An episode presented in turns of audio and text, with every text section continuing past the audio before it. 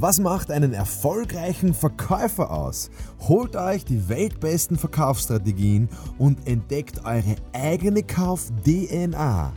Von Mr. Verkauf, Markus Kutscheber, mir höchstpersönlich, aber nur, wenn ihr in die Champions League des Verkaufens aufsteigen wollt. Viel Spaß!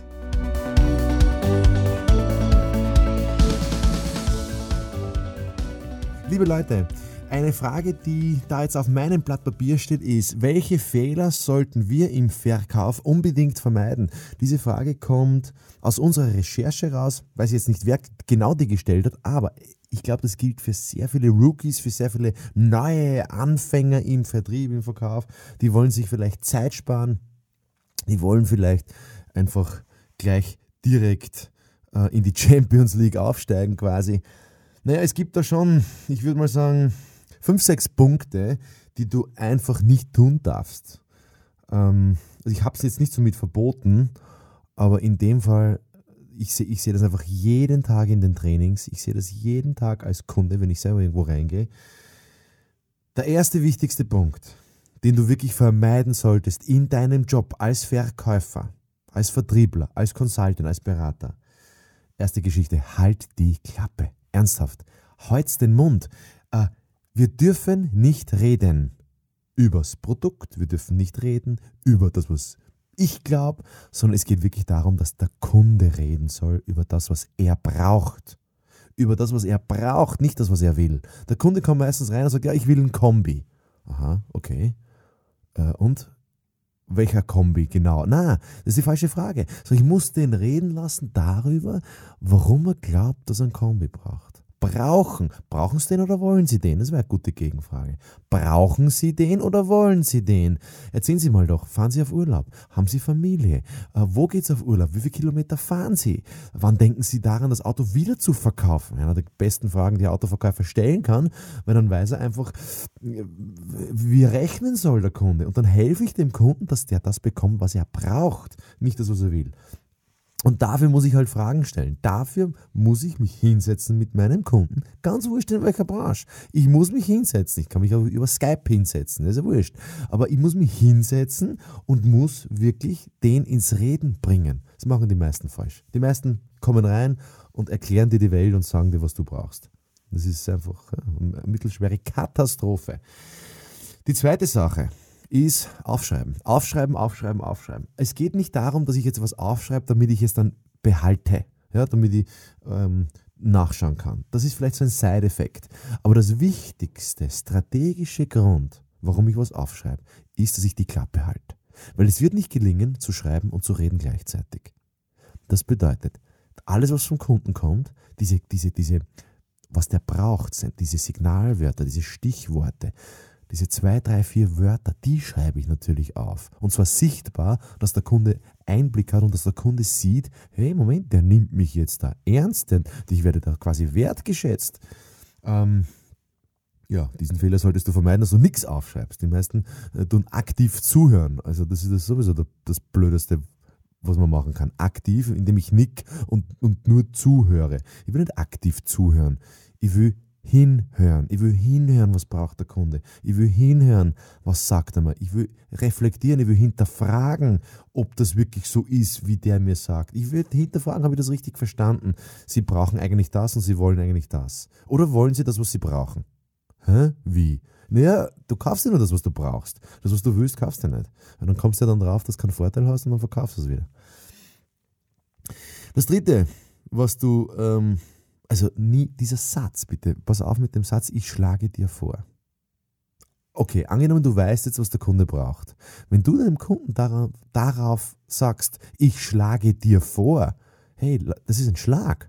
Ich, hab nicht, ich schlag dich doch nicht und ich schlage nicht vor, sondern du kannst das und das von mir haben. Willst du? Oder was hältst du, was hältst du davon? Oder macht es für sie Sinn, das?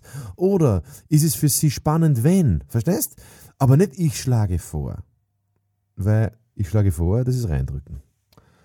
Das nächste, was du vermeiden kannst im Verkauf, ist, ein Angebot zu erstellen. Ja, das wird natürlich manche Vertriebsleiter völlig verrückt machen. Die werden sagen, der Kutscheber hat einen Schuss. Ja, hat er. Der, der Kutscheber ist übrigens völlig verrückt. Gell? Der will niemandem entsprechen. Ich möchte nur euren Erfolg. Das Einzige, was ich will. Weil wenn ihr Erfolg habt durch diesen einen Tipp, dann habe hab ich Aufmerksamkeit. Und das ist der einzige Grund, warum ich diesen Podcast mache. Damit ich Aufmerksamkeit erziele.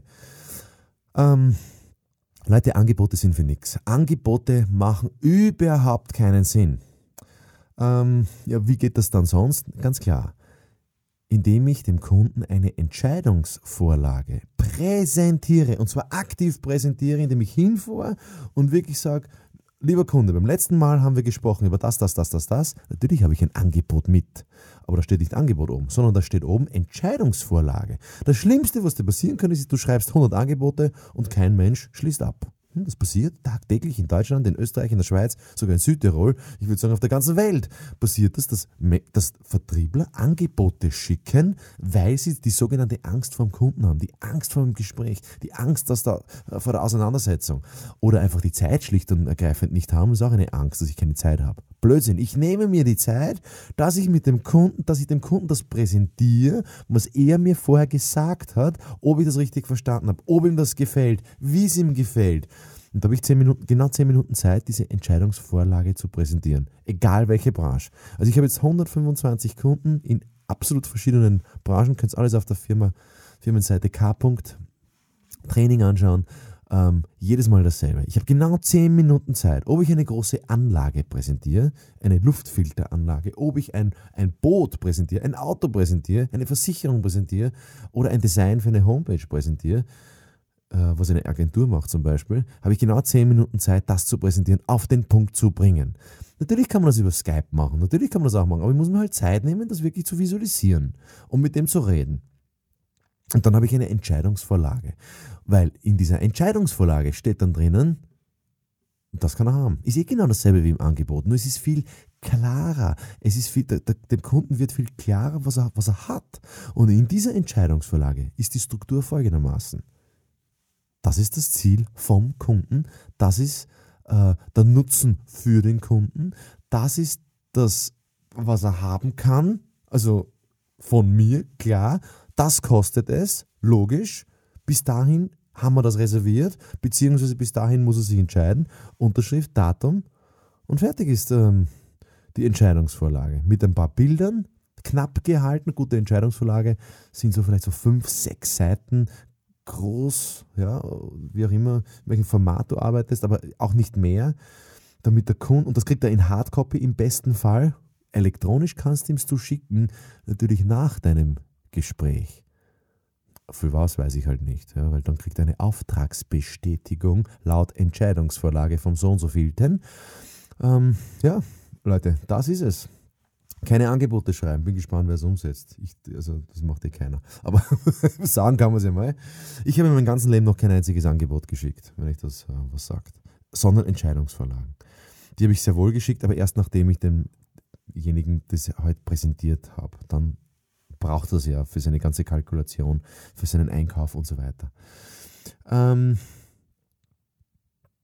ja, welche Fehler du unbedingt vermeiden sollst, ist, du musst mindestens fünf Kontakte zu deinem Kunden haben, bevor du abschließt. Wir glauben immer, ich fahre hin, präsentiere und der schließt ab. Hey, es kann sein, dass der falsche Zeitpunkt ist. Hey, es kann sein, dass der falsche Entscheider ist. Hey, es kann sein, dass irgendeine Information ist. Ja, dann muss ich, ich muss mindestens fünfmal hin. Das ist so meine Regel. Mindestens fünfmal den Kunden in die Augen schauen, dann kauft er.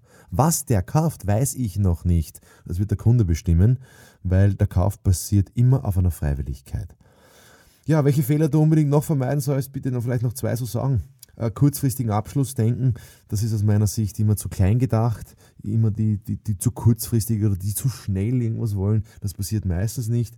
Ja, und, und die Glaubenssätze bitte reflektieren. Also Glaubenssätze so nach dem Motto, Geld stinkt. Ich weiß nicht, wer das gehört hat von euch. Äh, Geld sollst du nicht angreifen. Oder wenn du das Geld angegriffen hast, so was bei mir zu Hause meistens, dann musst du die Hände waschen. Und das habe ich mal hinterfragt. Ich habe gesagt, seid ihr verrückt? Wieso soll Geld stinken? Ist ja nur Papier. Papier stinkt doch nicht.